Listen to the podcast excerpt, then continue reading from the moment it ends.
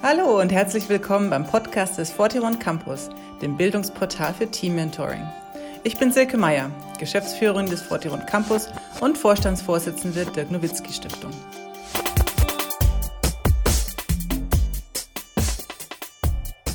Unser Anliegen im 41 Campus ist es, die persönliche Entwicklung von Kindern und Jugendlichen in Sportteams wertebewusst zu begleiten. Deshalb wollen wir vor allem Trainer und Trainerinnen in ihrer Vorbild- und Mentorenfunktion stärken. In unserer ersten Podcast-Reihe spreche ich mit erfolgreichen Menschen im Sport über werteorientiertes Leadership. Danke, dass du heute dabei bist. Ich freue mich sehr, dir nun meinen heutigen Gast vorzustellen. Mein Interviewpartner in dieser Podcast-Folge ist der ehemalige Gewichtheber Matthias Steiner. Der gebürtige Österreicher war bereits in seinem Heimatland der erfolgreichste Heber, musste aber nach Querelen mit dem Verband die Staatsbürgerschaft wechseln. 2008 wurde er Deutscher und im selben Jahr wurde er Olympiasieger, stärkster Mann der Welt und Europameister. 2010 folgt der Weltmeistertitel.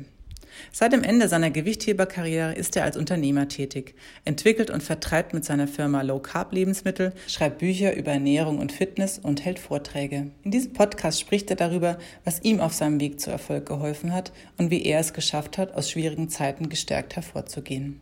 Ich wünsche dir viel Spaß und ich hoffe, du findest auch in dieser Folge wertvolle Erkenntnisse und Inspiration für dein Leben. Viel Spaß beim Zuhören. Ja, hallo Matthias. Ähm, danke, dass du dir heute Zeit nimmst für unser Gespräch. Hat mich sehr gefreut, als du zugesagt hast, auch weil ich so noch die ganz bewegende Laudatio im, im Ohr habe, die du für Dirk gehalten hast, als er die Auszeichnung zur Sportlegende des Jahrzehnts bekommen hat. Und in deiner Rede hast du vom Mythos Nowitzki gesprochen. Ähm, da würde mich jetzt mal interessieren, was verstehst du unter dem Mythos Nowitzki? Ja, das Schlimme war, in dieser, in dieser Rede hatte ich nicht viel Zeit. Ich wurde zeitlich so stark begrenzt und, und unter Druck gesetzt, dass ich wirklich äh, in einer Minute sagen sollte. Das fand ich ein bisschen, ein bisschen schade, weil ich finde, gerade bei so einer Auszeichnung, die, die findet ja nicht oft im Leben statt und da sollte man ein bisschen mehr Zeit haben. Aber ich verstehe es auch, so reden können schnell ausarten, weil über dir könnte man jetzt ganz, ganz viel ähm, erzählen und deswegen war für mich das Wort Mythos auch so wichtig ähm, weil man müsste einfach mal auch, auch ähm, nachschauen, was bedeutet das Wort Mythos. Das bedeutet so viele Dinge und das heißt aber auch, man, man muss auch viele dieser, dieser Dinge bedienen. Es reicht nicht, wenn man nur einen Teil, wenn man, wenn man nur ein, äh, ein Spiel gewonnen hat oder nur einen Sieg errungen hat. Äh, klar war ich auch ein erfolgreicher Sportler, klar war ich Olympiasieger, aber ich konnte äh, in dieser Zeit keinen Mythos aufbauen, weil es diese Situation oder diese diese, ja, die Sportart vielleicht auch gar nicht hergab oder weil ich viele andere Dinge nicht so bedient habe. Das äh, möchte ich schon so behaupten. Das hat Dirk natürlich ähm, geschafft, weil wir reden ja von einer, von einer ganz, ganz langen Strecke. Und um einen, um einen Mythos aufzubauen, muss ich ja etwas sehr, sehr lange, sehr, sehr gut machen, souverän machen, verlässlich machen. Ähm, das heißt aber auch, alle Augen schauen auf mich und äh, um, um wirklich dieses bei ihm, bei ihm trifft es ja zu, diese, dieses, dieses Idol, dieses Ich möchte genauso sein wie er. Und das wird man nicht einfach nur, indem man einfach nur groß ist und ein paar Körbe trifft, sondern durch die Art, wie man ist. Und das reicht auch nicht, wenn ich nur einmal nett bin und einmal nett gelächelt habe und, und beim nächsten Mal bin ich es wieder nicht. Gibt es ja auch viele Beispiele, die nur schön in die Kamera lächeln und beim, bei Dirk äh, merkt man einfach tatsächlich. Ich durfte ja ähm, nicht, noch nicht oft, aber ein paar Mal sehen und diese Begegnungen waren aber in, zu sehr unterschiedlichen Zeitpunkten an ganz unterschiedlichen Orten. Und er war immer genau so, wie er wirkt. Und ich glaube, das, das alleine reicht, um, um, den, um den Mythos Nowitzki zu erklären, dass er sich nicht verstellt, sondern dass er so ist, wie er, wie er ist. Und äh, er wirkt ja sehr, sehr positiv nach außen. Und das Gefühl hat man jedes Mal, wenn man ihn trifft, egal wo, dass er genau so ist. Das ist der Mythos Nowitzki. Er ist ja trotzdem nur ein Mensch aber da dann trotzdem, also nicht fehlerfrei, aber da dann trotzdem skandalfrei zu bleiben oder unaufgeregt auch zu bleiben und trotzdem so erfolgreich, finde ich großartig.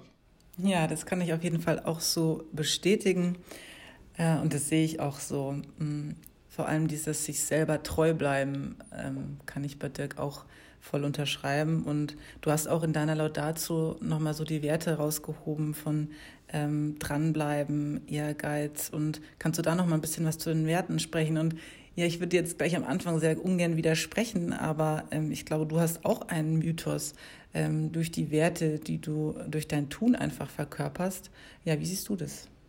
Ja, ich, den Unterschied zwischen Wert und Mythos sehe ich noch, dass, dass äh, der Mythos nicht, nicht greifbar ist. Wenn, er, er ist ja wirklich wie ein, wie ein Star. Er ist eigentlich nicht, nicht, nicht, nicht, er ist auf der einen Seite weit weg, äh, weil er der Überflieger ist, ja, weil er der, der, sprichwörtlich der Größte ist äh, für viele.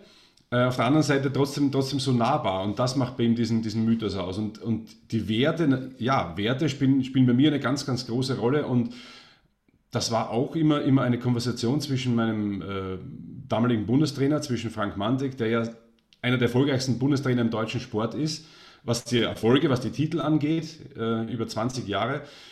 Das heißt, er hat sich viel mit, mit, mit Athleten beschäftigt, viel mit Persönlichkeitsformen beschäftigt und, und natürlich auch mit der Gesellschaft, wie sich die Gesellschaft verändert. Und wir, wir saßen öfter mal zusammen im Büro und haben darüber sinniert, dass, dass viele Werte verloren gehen heute. Das ist schade, weil Werte, Werte geben, geben eine Orientierung, die geben Halt. Ja, das ist, das ist, das finde ich nichts, äh, nichts, nichts, nichts Angestaubtes oder, oder was, was Altbackenes, sondern das wäre eigentlich in der, in der heutigen Zeit wichtiger denn je, weil wir haben, wir haben alle Möglichkeiten heute, aufgrund dessen, dass es uns so gut geht, aufgrund dessen, äh, was in den letzten Jahrzehnten aufgebaut wurde, auch wirtschaftlich.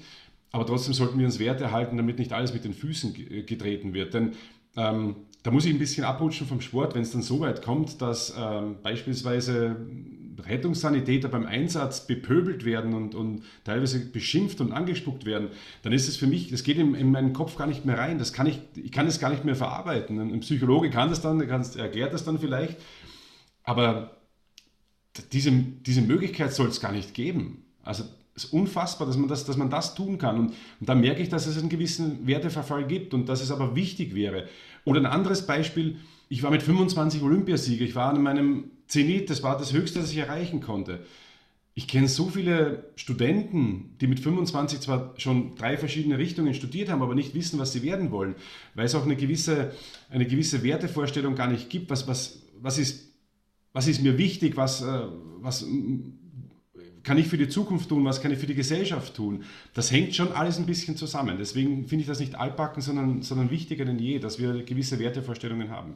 Ja, das sehe ich natürlich ganz genauso. Es ist ja auch unser Ansatz im ähm, Fortimon Campus, nämlich junge Menschen für ein werteorientiertes Leben zu begeistern. Und damit meine ich jetzt nicht irgendwas Theoretisches, sondern wirklich Werte als praktische Umsetzung, also als Orientierung, als Kompass und auch als Grundlage für sinnerfülltes Leben. Und ähm, ja, dass man nicht so seinen Zielen hinterherrennt, wie so hinter äh, einer Karotte äh, ständig hinterher rennt, sondern ähm, wirklich, dass man sein Leben auf was ausrichtet und sich orientieren kann. Ganz kurz hake ich ein, man kann der Möhre oder der Karotte äh, ruhig hinterherlaufen. Nur ich muss vorher festlegen, was ist meine Möhre? Ja, also das, das Bild dieser, dieses Pferdes, dass, er, dass, der, dass der Möhre hinterherläuft, äh, das ist sehr plump, ähm, weil es ja immer nur um die, um die Karotte selbst geht, aber ähm, das mag ja nicht jeder. Aber was ist, meine, was ist meine Karotte für die Zukunft? Was ist mein Ziel? Ähm, das halte ich schon für sehr, sehr wichtig, weil sonst dann kommt eben die Orientierungslosigkeit. Dann habe ich keinen Halt und wenn ich dann noch keine Werte habe oder keine Werte mitbekommen habe, keine Wertvorstellungen, dann habe ich gar keinen Halt. Ich habe weder Ziel noch, noch eine Werteorientierung und bin völlig äh, als junger Mann oder junge Frau völlig orientierungslos, obwohl ich eigentlich dynamisch bin. Ja? Ja, und wenn du das jetzt so auf dich beziehst, das Thema Werte, was sind denn deine Top 3 Werte, die du in deinem Leben die dir wichtig sind, die du versuchst umzusetzen und wo du dich vielleicht auch immer wieder dran misst? Also ich finde einen, einen sehr, sehr, einen der wichtigsten Werte finde ich tatsächlich die Ehrlichkeit. Natürlich, wenn man es jetzt äh, in, den Alltag runterbricht, äh, kleine Notlügen wissen wir ja psychologisch, tiefenpsychologisch, die sind wichtig. Wir lügen ja einige Male am Tag. Das sind einfach äh, eher Ausreden, die, die uns einfach helfen, den Alltag leichter zu gestalten, aber eine Grundehrlichkeit. Und die beginnt eigentlich bei einem selbst, finde ich. Ähm, ich muss immer zu mir selbst erstmal ehrlich sein. Was will ich wirklich? Ich muss vielleicht nicht jedem immer alles erzählen, was ich so denke. Das muss ich nicht unbedingt tun. Es hilft mir auch nicht immer. Aber eine Grundehrlichkeit mir selbst gegenüber, mag ich das? Äh, will ich dahin? Möchte ich das nicht? Aber auch natürlich meinem Umfeld. Denn äh, je mehr Ehrlichkeit ich auch nach außen versprühe, umso mehr bekomme ich sicher zurück. Wobei ich auch bis heute die Erfahrung mache, dass, dass auch meine Ehrlichkeit manchmal schamlos ausgenutzt wird und ich immer wieder enttäuscht werde. Das tut für den Moment weh.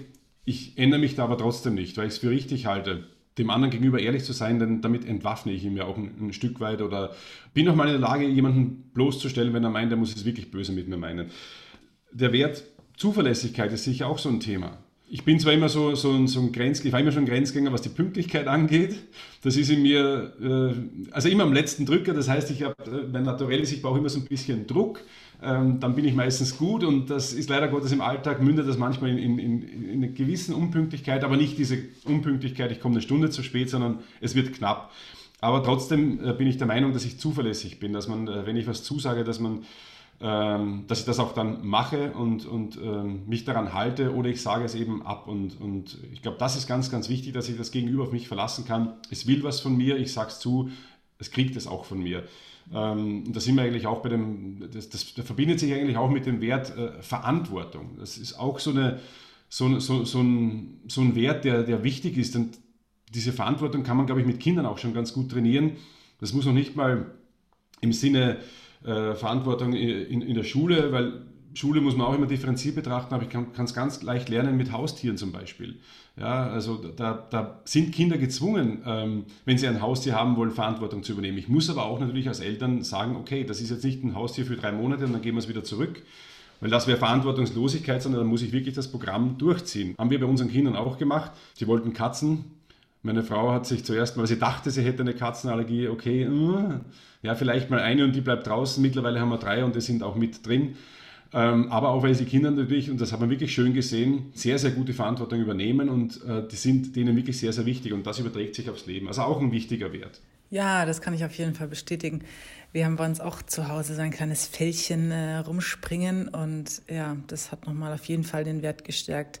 Verantwortung und ja, was es heißt für ein anderes Lebewesen, wirklich Verantwortung zu übernehmen. Ja, und wenn du jetzt nochmal ähm, die Werte im Hinblick auf deine Profisportkarriere ähm, reflektierst, wie haben dir da deine Werte geholfen um, oder auch vielleicht andere Eigenschaften von dir geholfen auf deinem Weg?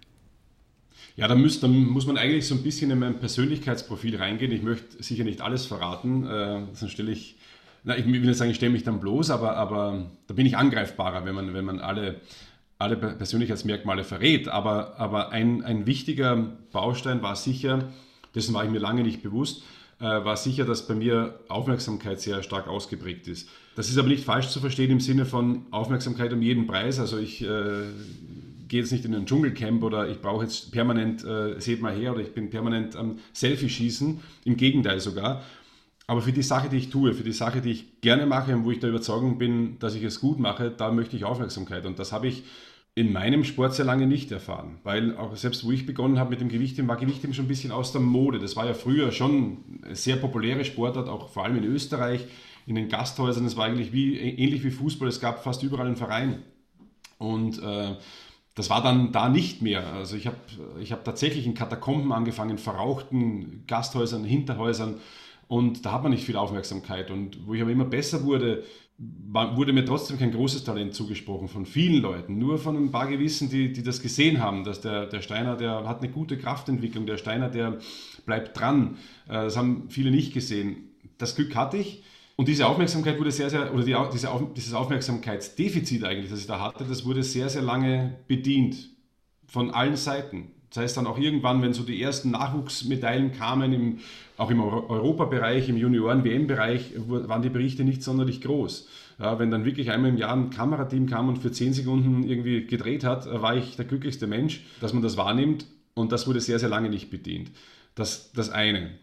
Hat es mir aber dann natürlich schwer gemacht nach dem Olympiasieg, weil dann war die Aufmerksamkeit immens hoch. Dann wurde das, dieses Persönlichkeitsprofil nicht mehr bedient. Dann habe ich natürlich andere, andere Bausteine gebraucht. Wobei ich sagen muss, selbst dann hat man sich ja weniger für den Sportlerstein interessiert, mehr für den Menschen äh, rückblickend gesehen. Hat auch ein bisschen, ein bisschen wehgetan, man muss es eine Zeit lang verarbeiten, aber heute sehe ich es durchaus positiv, äh, weil man muss sich ja nicht immer nur für den Sportler interessieren.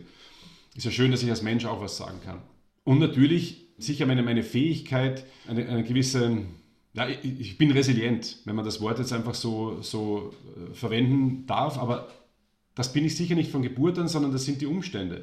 Weil ich habe eigentlich ähm, beschwerdefreie 17 Jahre gehabt, ohne, ohne irgendwas, ohne Krankheiten, ohne Drama, ohne Tragik, wunderschöne Kindheit. Und äh, dann stirbt mein erster Trainer, mein erster Mentor tatsächlich. Der war wie eine Vaterfigur für mich. Das war der, der Schulkollege meines, meines Vaters und der hat mich in den ersten Jahren begleitet und sehr behutsam aufgebaut. Und der ist dann an einem Gehirntumor ganz dramatisch gestorben. Und da war für mich der erste Punkt, was soll das? Warum? Jetzt bin ich plötzlich erwachsen, und, und, aber warum, warum, warum ausgerechnet er, so ein guter Mensch? Ja? Und da war der, der, der, die Frage, aufhören, weil jetzt habe ich ja niemanden mehr, der mich tatsächlich betreut, oder weitermachen. Und es kam genau das in mir hoch, diese Wut, jetzt mache ich es genau für Walter. Das mache ich jetzt für ihn. Und das hat nur ein Jahr gedauert, äh, habe ich die Diagnose Diabetes Typ 1 bekommen. Heute weiß man schon mehr darüber, über die Krankheit in der Öffentlichkeit. Vor 20 Jahren war das noch eine relativ versteckte Krankheit, eine Autoimmunerkrankung. Mein Körper produziert von einem Tag auf den anderen kein Insulin. Das heißt eigentlich Diät halten, Zucker messen, äh, keine außergewöhnlichen Dinge tun, also kein Leistungssport treiben, Gewicht ist sowieso fatal aus Sicht der Ärzte. Also der pure Horror und das einen Tag vor dem 18. Geburtstag. Und wieder die Frage, aufhören oder weitermachen. Und so hat sich diese Resilienz einfach dann gebildet. Und letztendlich, als dann tatsächlich, äh, äh, ja, auch meine Frau verstarb, dann war ich schon resilient. Das ist dann, da hast du schon eine gewisse, es war, das Drama war, war natürlich ungemein größer noch. Aber es gab für mich wieder nur zwei Fragen, aufhören oder weitermachen. Nur eins ist auch Fakt, wenn ich mit etwas aufhöre, wo ich, wo ich Leidenschaft versprühe, diesen Schicksalsschlag kann ich nicht mehr ändern. Egal welchen, ob es eine Krankheit ist, ob es ein Sterbefall ist, was auch immer, das ist passiert, das lässt sich nicht mehr ändern. Und dann gibt es nur zwei Wege, hängen lassen oder weitermachen. Aber das, was passiert ist, ändere ich trotzdem nicht mehr. Deswegen ist der Weg weiterzumachen, das Ziel zu verfolgen, der schönere, der bessere, wenn auch zäh, aber es macht es äh, in Summe dann äh, leichter, weil ich ein Ziel habe. Ja, danke, dass du das so mit uns teilst. Es ist total hilfreich, einfach dieses dieser Umgang in, schwierigen Zeiten, in, in, Durchstrecken. Also wir alle erleben das ja gerade äh, mit Corona, unsere eigenen persönlichen Herausforderungen und das ist einfach jetzt super hilfreich von dir zu hören. Die habe ich auch. Das, ist, das trifft mich genauso. Es wirkt, es wirkt immer bei, manchmal bei Personen, die im, die im öffentlichen Leben stehen, naja, der hat die Sorgen nicht. Mancher sicher finanziell nicht. Ähm, aber da habe ich schon mal die falsche Sportler, das ist das eine. Und das andere, das würde mich noch nicht mal ähm, das wäre noch nicht bei meinem Problem, sondern ich bin ja trotzdem behindert in der Sache, die ich jetzt tun möchte. Es, es ist einfach, es, du wirst gezwungen, erstmal stehen zu bleiben. So, und das, also das trifft wirklich jeden von uns. Und deswegen muss man das jetzt in die Hand nehmen, was man zur Verfügung hat. Äh, das sind jetzt andere Werkzeuge als vorher. Ja, danke Matthias. Du hast gerade von deinem Mentor gesprochen.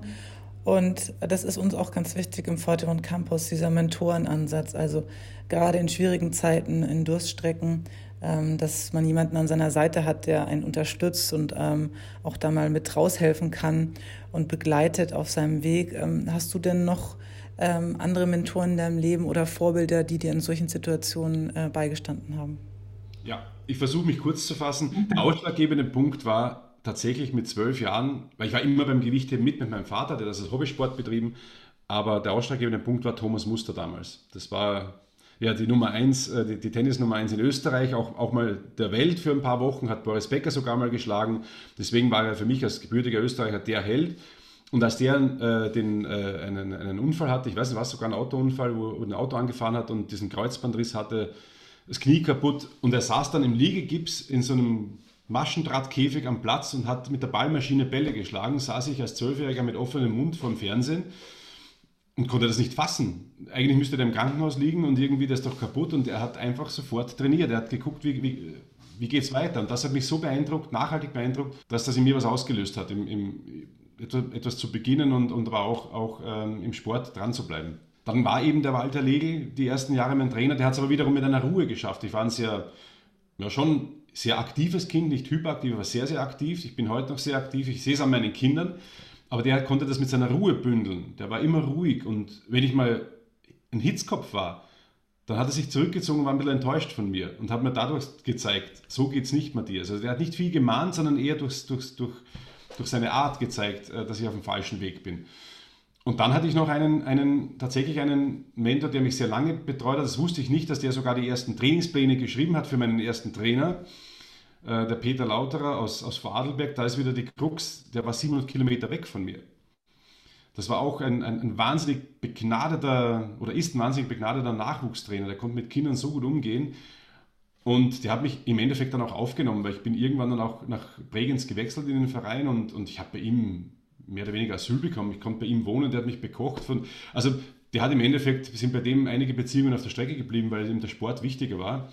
Ist vielleicht auch nicht immer vorbildhaft, aber der hat sich für den Sport aufgegeben und der hat mich sehr, sehr lange begleitet, bis ich tatsächlich äh, ja, die Nation gewechselt habe nach Deutschland und dann in, zum deutschen Bundestrainer in die, in die Hände gefallen bin. Das war, das war eigentlich der, der längste Mentor und der wichtigste. Ja, wir und, und vor allem Dirk kommt ja so ähm, aus dem Teamsport äh, und du aus dem Einzelsport. Und hast du das auch so als Einzelsport immer empfunden in deiner Karriere oder dich doch als Part eines Teams auch wahrgenommen? Ich glaube, das kann man bei mir ganz, ganz deutlich äh, sehen, dass selbst im Einzelsport ein Team wichtig ist, weil ich war die Jahre in Österreich ein Einzelkämpfer. Es gab niemand anderen um mich herum. Es gab dann auch äh, in den Jahren, wo ich in Athen bin ich ja noch für Österreich gestartet, damals siebter Platz. Ähm, und da habe ich mehr oder weniger alles alleine gemacht, gerade nur mit, mit, mit den einzelnen Trainern, aber alles andere selbst organisiert. Von wenn ich ein Visum gebraucht habe für einen Wettkampf in Russland oder wenn ich zur, zur Massage wollte, musste ich selber hinfahren, selber zahlen. Äh, es, es, gab nichts für mich, weil ich als Typ 1-Diabetiker auch nicht in die Sportförderung kam. Also da habe ich wirklich alles alleine gemacht. Aber ich war dann eben nur Siebter bei den Olympischen Spielen und kam dann nicht mehr weiter. Hat auch noch andere Gründe gehabt, das war noch ein Gewichtsklassenproblem, aber ich musste alles immer komplett selber entscheiden. Es war niemand da, der mich da führen konnte. Es war jemand da, der mir Trainingspläne geschrieben hat, aber wer mich wirklich führt, das war schwer. Weil du irgendwann an einem, an einem Level ankommst, wo es ja wirklich um, um Weltklasse geht und um die absolute Weltspitze und da brauchst du erfahrene Leute. Und in Deutschland war dann genau das Gegenteil der Fall. Erstmals wurde ich als Sportler wahrgenommen, auch für eine Sportart, die, die sich manchmal rechtfertigen muss, dass es sie noch gibt, ja, für so eine alte Sportart, Traditionssportart, aber das war das erste, die Wertschätzung innerhalb der, der, der, der Sport-Community. Dann ein, die Nationalmannschaft hat zusammen trainiert, das heißt, wir waren zwar irgendwo Gegner oder auch Gegner aus anderen Gewichtsklassen, aber man hat immer in einem Raum trainiert, das hat auch für eine gewisse Unterhaltung gesorgt, da sind nochmal Witze gelaufen, so das tut gut, auch der Seele gut. Wir hatten viele Trainingslager, wir sind auch mal nach Teneriffa geflogen, hat man Palmen gesehen, das Meer gesehen. Das heißt, das hat ja auch alles das Team erzeugt. Das, äh, das hätte ich ja selber wahrscheinlich so nicht gemacht, sondern das, das wurde dann alles gemacht. Wir haben Physiotherapeuten waren da. Äh, es hat auch dann in Heidelberg natürlich Ärzte gegeben, wenn man dringend wohin musste oder mal äh, Kernspin gebraucht hat, weil irgendwie die Schulter wehgetan hat. Ähm, das sind alles Sachen, da war ein großes Team da und das war enorm wichtig. Das hatte ich vorher nicht und das hat den entscheidenden, ja, den entscheidenden Schritt gegeben, Olympiasieger zu werden. Ich war natürlich noch selber verantwortlich dafür, gar kein Thema, vor allem auf der Bühne. Aber die Basis, mir wurde alles abgenommen, ich hatte keinen Stress mehr. Ich musste dann nur mehr dafür sorgen, dass ich jeden Tag im Training leistungsfähig bin und dass ich alles tue, dass es meinem Körper gut geht. Ja, also das, das Team ist immens wichtig, egal ob Einzelsportart oder Mannschaftssportart. Es ist sicher im Spiel oder im Wettkampf selbst ist es ein, ist ein massiver Unterschied, weil ich wirklich beim Wettkampf nur alleine bin. Ich muss selber die, jedes Mal, wenn ich an die Hand gehe, an die, an die Bühne gehe, und die Mannschaftssportler ist es sicher manchmal einfacher, wenn, äh, äh, ja, wenn der andere vielleicht mal die Körbe trifft oder wie auch immer. Und, und äh, ich möchte ich nicht runterreden, im Gegenteil, weil wenn die Mannschaft dann schlecht ist, habe ich auch ein Problem als, als, als Sportler. Ja? Wenn, ich, wenn ich selbst gerade gut drauf bin und der Rest der Mannschaft nicht. Also das ist differenziert zu betrachten, aber ein Team ist unerlässlich. Ja, und wenn du jetzt mal zurückblickst, auch auf Richtung Ende deiner aktiven Karriere, ähm, ich kann mich da gut an eine Szene erinnern, auch jetzt bei Dirk, ähm, als er kurz äh, davor war, in die Halle zu fahren für sein letztes NBA-Spiel. Und da habe ich ihn gefragt, wie geht's dir jetzt? Und äh, dann hat er nur gesagt, an athlete dies twice. Und ja, das hat mich richtig berührt, weil ich so die Dimension des Ganzen da in diesem Statement nur noch mal so gehört habe. Und ja, da finde ich es jetzt spannend, ob du das ähnlich auch erlebt hast, als klar war, dass, äh, dass deine aktive Karriere ein Ende finden wird. Ja, diesen, der, der Satz trifft auf ihn sicher zu. Ähm, das kann ich aber auch begründen, warum auf mich nicht ganz so zutrifft und, und auf ihn, auf Dirk mehr zutrifft, dass, dass ein Athlet äh, zweimal stirbt. Er hatte viele, viele Jahre ein Wohnzimmer, äh, in das er jeden Tag reingegangen ist. Ja, es, ist ja, es findet ja, es finden ja wöchentlich Spiele statt oder noch öfter. Ich weiß gar nicht, wie viele Spiele er äh, tatsächlich jedes Jahr gemacht hat. Also wenn man es runterbricht, mehr als eins pro Woche. Das heißt, das, war, das ist ja für ihn äh, lebenserhaltend. Das ist ja etwas, was er, was er kennt. Er geht in die Halle, das sind tausende Menschen. Äh, er muss permanent Interviews geben. Er hat auch permanent diese, diese Herausforderung, äh, diesen, diesen Druck standzuhalten, immer gut zu sein und auch wieder Niederlagen. Bei mir ist es natürlich anders. Zwei wichtige Wettkämpfe im Jahr, Europameisterschaft, Weltmeisterschaft. Dazwischen liegen sechs Monate. Dann sind die harten Wintermonate, wo man nur Eisen frisst, also wirklich nur Umfang schrubbt, bis alle Knochen wehtun äh, und in der Hoffnung, ein paar Monate später wieder, wieder stark genug für den Wettkampf zu sein. Dann kommt der Wettkampf, dann geht er entweder die Hose oder er geht gut. Dann ist ein Glücksgefühl, es geht wieder weiter. Und irgendwann hat man davon auch genug. Es ist schön und ich habe sicher zum richtigen Zeitpunkt aufgehört. Drei Olympische Spiele, äh, äh viele, viele Jahre tatsächlich Hochleistungssport, aber dann weißt du, erstens mal siehst du es ja an den Zahlen, dass der Körper nicht mehr ganz so, so will. Er will dann irgendwann sich nicht mehr so erholen. Stark genug wärst du noch, aber die Erholung wird immer schwieriger. Und da hast du dann eben nicht das Team, das sich noch mitreißen kann oder nochmal eine Saison oder wie auch immer oder einen Vertrag, der mich noch vielleicht weiterträgt. Äh, das fällt dann alles weg, weil ich da die Eigenverantwortung habe. Was will ich denn? Nicht, was möchte jemand von außen. Aber es fehlt, es fehlt auch dieses Wohnzimmer. Dieses jede Woche äh, immer das Gleiche. Und das ist für ihn natürlich wenn er da raus ist, dann ist es ja mit einem Schlag komplett weg. Für mich ändert sich ja erstmal nichts, wenn ich, wenn ich die Handel fallen lasse. Ist klar, du trainierst noch drei, vier, fünfmal die Woche weiter, um so ein bisschen abzutrainieren. Aber es ändert sich ja nichts, weil ich hätte in diesen Wochen und Monaten nach dem Aufhören ja sowieso keinen wichtigen Wettkampf gehabt. Den hätte ich nur zweimal im Jahr gehabt. Und das ist, glaube ich, der große, große Unterschied, warum ich das so nicht nachempfinden kann. Mit Sicherheit. Also im Fußball, da geht es ja dann ähnlich. Der hat das ja auch. Der geht ins Stadion, 40.000 Leute, 50.000. Wenn das mal weg ist, das macht was mit einem. Ja, da spielt Geld erstmal nicht, nicht die Rolle, sondern das ist jetzt weg. Das kannst du dir ja nicht erkaufen, weil das, du, du bist nicht mehr da, du bist nicht mehr am Platz. Das kann ich verstehen. Ja, genau, weil sich ja einfach ein Großteil des Lebens dann mit dem Ende der Karriere für den Sportler, für die Sportlerin ändert. Und das war ja bei dir auch so, auch wenn es jetzt nur zweimal im Jahr war, aber einfach diese Bühne dann nicht mehr da ist. Ähm, was hat sich danach für dich denn geändert in deinem Leben und vielleicht auch, was hast du ähm, denn aus dem Leistungssport für dein Leben mitnehmen können?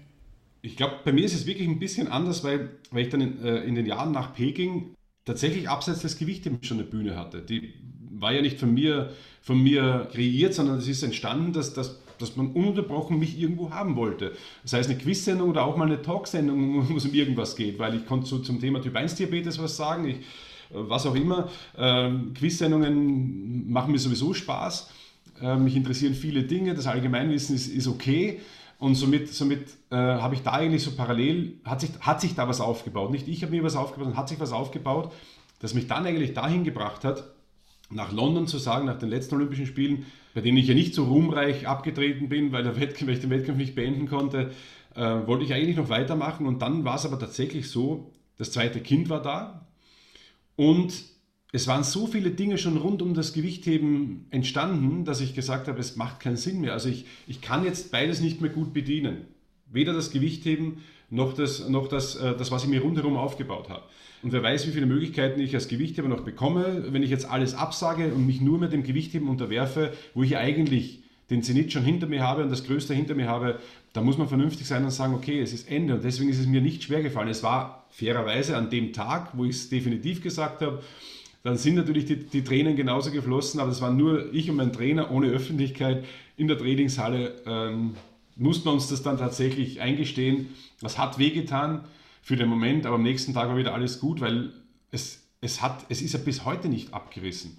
Es ist unfassbar, aber ich tue ja natürlich auch was dafür. Ich, äh, ich probiere auch neue Dinge aus und, und, und merke dann aber irgendwann auch, was mir Spaß macht und habe auch was gefunden, was mir Spaß macht. Somit, somit ähm, hatte ich das Problem nicht. Aber ich glaube, dass manche Sportler vielleicht, ja, Fehler, ob es ein Fehler ist, weiß ich nicht, weil du bist ja als Sportler dazu da, dich nur auf den Sport zu konzentrieren, aber du hast letzten Endes 10, 15 Jahre keine berufliche Weiterbildung.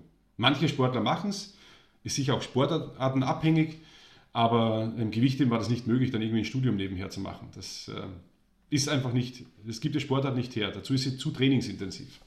Ja, und jetzt nochmal, was konntest du aus dem Leistungssport ähm, doch in dein äh, Leben nach deiner aktiven Karriere mitnehmen? Was ist jetzt deine Passion und wofür brennst du und tickst du? Was sind deine Themen?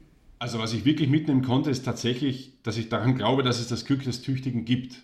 Ja, in welcher Form auch immer. Das heißt nicht, dass man dann irgendwann nur überschüttet wird, aber du, du, wenn du was tust und wenn du dann auch dran bleibst und das gerne tust, dann kommt irgendwann das Glück. Auch wenn es eine Durchstrecke gibt, auch wenn der Weg schwierig ist. Und das habe ich im Sport natürlich gelernt. Äh, das ist im, im, gerade im Gewicht eben sehr, sehr messbar, äh, wie lange der Weg dauert, dass du dann, eine, weil es ja dann nicht einfach nur spielabhängig ist, wie ist die Gegnermannschaft und, und äh, sind wir heute noch besser, sondern, sondern ähm, im Gewicht ist es ja tatsächlich so, ich will an dem Tag 200 Kilo reißen und 250 Kilo stoßen. Äh, wenn du das nicht erreichst, dann hast du schwarz auf weiß dass der Wettkampf nicht erfolgreich war für dich oder nicht erfolgreich genug. Somit kriegst du das im Gewicht eben sehr gut, sehr gut mit. Und es hat schon ein Stück gedauert, äh, natürlich was zu finden, was mir richtig Spaß macht, weil mitgemacht habe ich mal einiges, aber nur, nur Quiz-Sendungen sind ja kein Beruf, weil irgendwann wirst du nicht mehr eingeladen, die Sache ist erledigt. Es ist auch kein Beruf, Tänzer zu sein, weil ich einmal bei Let's Dance war. Das wurde mir auch mal ganz, ganz schnell unterstellt oder ich wurde oft schon als, als, als Tänzer angekündigt. Das ist lächerlich. Also das, äh, in der, gerade in der Zeit danach. Das waren drei Monate, drei sehr, sehr schöne Monate, aber ähm, einfach eine tolle Erfahrung. Und, und das hat sicher auch geholfen, da den richtigen Weg zu finden, weil im Endeffekt hat das so begonnen, dass ich äh, mein Ende, mein Karriereende verkündet habe und ich nehme einfach mal 40 Kilo ab. Ich möchte wieder unter 110 Kilo. Das war natürlich gleich wieder mal eine Schlagzeile. Und als ich dann tatsächlich erreicht habe, war es wieder eine Schlagzeile, weil der Steiner sieht ja ganz anders aus. Und da hat Let's Dance geholfen.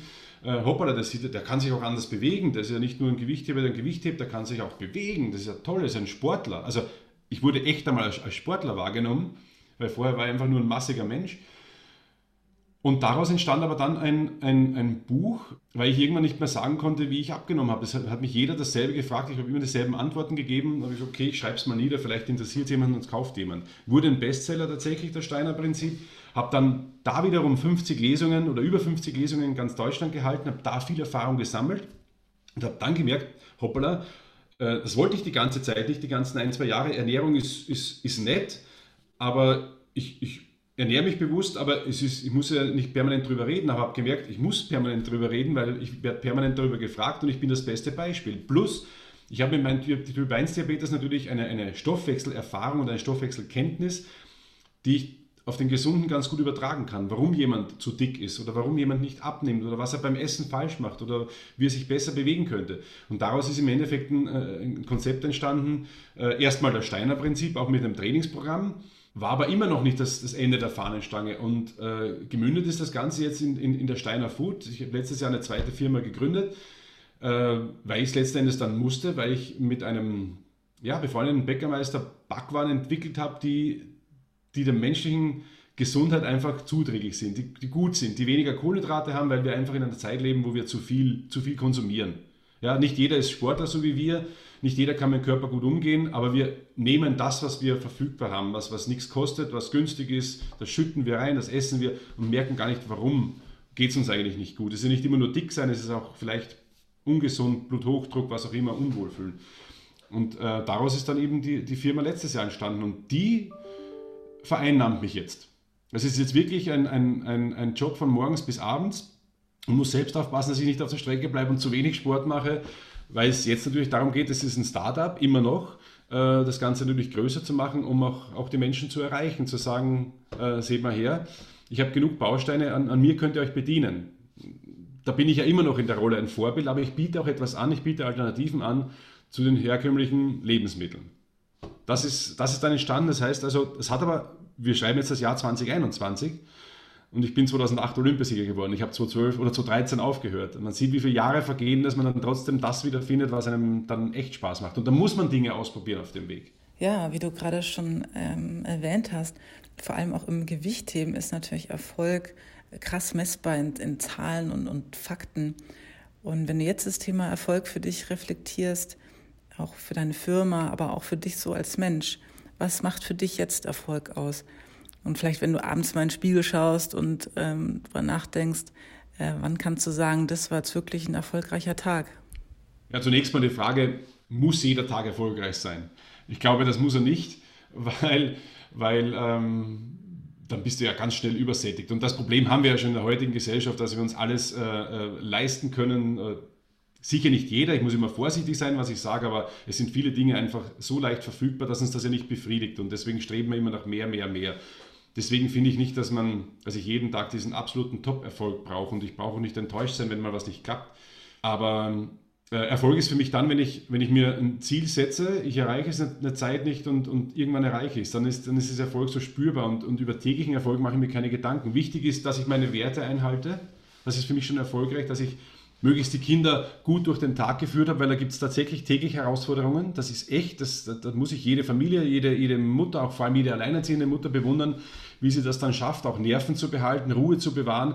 Wenn einem das gelingt, wenn man äh, die Kinder nicht, nicht überbehütet, aber trotzdem äh, verantwortungsvoll durch den Tag führt, wenn man einen Job erledigt, äh, und wenn man einfach nur schlichte Hausarbeit gemacht hat und das Haus wieder sauber ist, und das ist, ist auch, kann auch befriedigend sein und, und Erfolg sein. Also ich glaube, das kann man schon ein bisschen immer verschieden definieren. Ich finde, man braucht nicht jeden Tag einen höher, schneller, weiter. Das muss nicht sein. Und es müssen auch Dinge wieder mal so ein bisschen kaputt gehen, um, um neuen, neues Wachstum anzuregen, um neuen Erfolg zu haben oder eben neue Dinge ausprobieren, um, um das Glücksgefühl eines Erfolges zu haben. Also für mich, für mich ist es tatsächlich erfolgreich, wenn, wenn, wenn an, an einem Tag äh, nicht sonderlich schief gelaufen ist. Es gibt dann schon Tage, wo du merkst, hoppala, jetzt sind aber drei Sachen auf einmal richtig in die Hose gegangen und, und manche Sachen werden unangenehm. Es gibt dann unangenehme Telefonate oder was auch immer. Ähm, das gibt einen Dämpfer und dann ist der nächste Tag, wenn, wenn das dann nicht so ist, auch mal wieder schön. Ja, also da gebe ich dir total recht. Die wichtige Frage ist einfach auch, wie definiere ich überhaupt Erfolg? Und ähm, auch, glaube ich, geht es darum, sich die, die täglichen Erfolge und die vermeintlich kleinen Erfolge einfach anzuerkennen, anstatt ständig irgendeinem Leistungsdruck hinterherzurennen und sondern einfach dankbar zu sein und anzuerkennen, was ich sowieso schon den ganzen Tag und das betrifft ja jeden von uns ähm, einfach auch leiste. Ja, jetzt zum Abschluss würde ich dich bitten, Matthias, wenn du noch ähm, einen letzten Ratschlag oder Tipp hast für junge Sportler, Trainer auf ihrem Weg, ähm, einfach so nochmal zusammenfassend, was, was du auch gerne weitergeben möchtest. Ich glaube, das Wichtigste, ähm, dass ich wirklich, das passt äh, in jede Generation rein und in, jeden, in, jede, in jede Position rein, ob ich Trainer bin oder ob ich Athlet bin. Es ist tatsächlich diese, dieses Ehrlichsein zu sich selber, was ich da tue. Ist es genau das, was mir Spaß macht oder ist es das nicht? Natürlich besteht das Leben nicht nur aus Spaß und Gewichtheben hat bei weitem nicht immer nur Spaß gemacht, weil äh, wenn dir jeden Tag die Knochen wehtun, äh, ist es nicht angenehm, aber du, ich weiß, hinterher tun sie mir nicht weh. Das ist nur temporär. Aber macht es mir Spaß, was ich da tue? Erfolg ist ja das eine, aber, aber wenn ich keine Freude daran habe, dann wäre ich nicht erfolgreich gewesen. Und äh, ist es wirklich das, was ich will? Und, und das hat sich da entwickelt, weil ich habe tatsächlich mit Fußball begonnen. Ich habe tatsächlich, bin viel Fahrrad gefahren, habe Tischtennis gespielt in der Schule, Turniere gespielt. Aber komischerweise Gewichtheben war das, was mich, was mich am meisten überzeugt hat. Dieses, genau dieses Messbare, dieses, dieses Gegeneinanderkämpfen ohne Fremdeinwirkung, diese äh, keine Materialschlacht. Ja, das hat mich auch geprägt in der Jugend, äh, wenn es bei, bei, den Skifahrern oder bei den Skispringern immer permanent kommentiert wurde, das Material, das Material oder der Schnee ist zu weich oder das, das hätte mich wahnsinnig gemacht. Oder der Wind drückt mich von der Skisprungschwanze runter. Das wäre für mich ein K.O.-Kriterium gewesen, Skispringer zu werden. So schön der Sport ist, und das war das Schöne, das, das Echte, das Pure im Gewichtheben. Und äh, das muss man sich eingestehen. Die, ehrlich zu sich selbst zu sein, will ich das wirklich, kann ich das auch, ist das, ist das was für mich oder muss ich was völlig Neues probieren? Und dann aber äh, den Mut zu haben, äh, seine, seine eigene Komfortzone zu verlassen. Auch wenn ich jetzt vielleicht schon in, in einer Sportart drin bin, drei, vier Jahre, gibt es ja öfter. Jemand hat, äh, ist Ruderer und, und irgendwann ist er plötzlich in eine völlig andere Sportart rein, reingerutscht und, und geht da plötzlich auf. Also auch mal was völlig anderes ausprobieren, womit man vielleicht vorher nichts zu tun hatte, sondern wo man merkt, hoppala, das macht mir Spaß. Also das, immer diese Grundehrlichkeit zu sich selbst. Weil wenn ich zu mir selbst ehrlich bin, tue ich mir viel, viel leichter, zu anderen auch ehrlich zu sein, weil ich zu dem stehen kann, was ich da tue. Der gesunde, dieser gesunde Egoismus, ja, den, man, den man haben soll. Also nicht verwechseln mit dem, mit dem bösen Egoismus, nicht mit Ellbogen verwechseln. Ja, danke dir. Das war jetzt, ähm, ich fand, ein richtig schönes Schlusswort nochmal. Ja, ich möchte mich einfach bei dir ganz herzlich bedanken für deine Zeit, deine Inspiration, deine Insights und wünsche dir viel Erfolg, also kleine und große, auf deinem Weg und danke dir. Dankeschön, das, das wünsche ich ebenfalls. Äh, Erfolg und Glück brauchen wir immer, jeder und in jeder Lebenslage. Danke, dass du heute dabei warst. Ich hoffe, der Podcast hat dir gefallen und du konntest etwas für dich mitnehmen. Schau gerne auch auf unserer Webseite forteoncampus.com vorbei. Hier gibt es viele Impulse, die dir helfen, dich und dein Team auf den nächsten Level zu bringen. Ich freue mich, wenn du wieder dabei bist. Bis bald, deine Silke und dein Forteon Campus Team.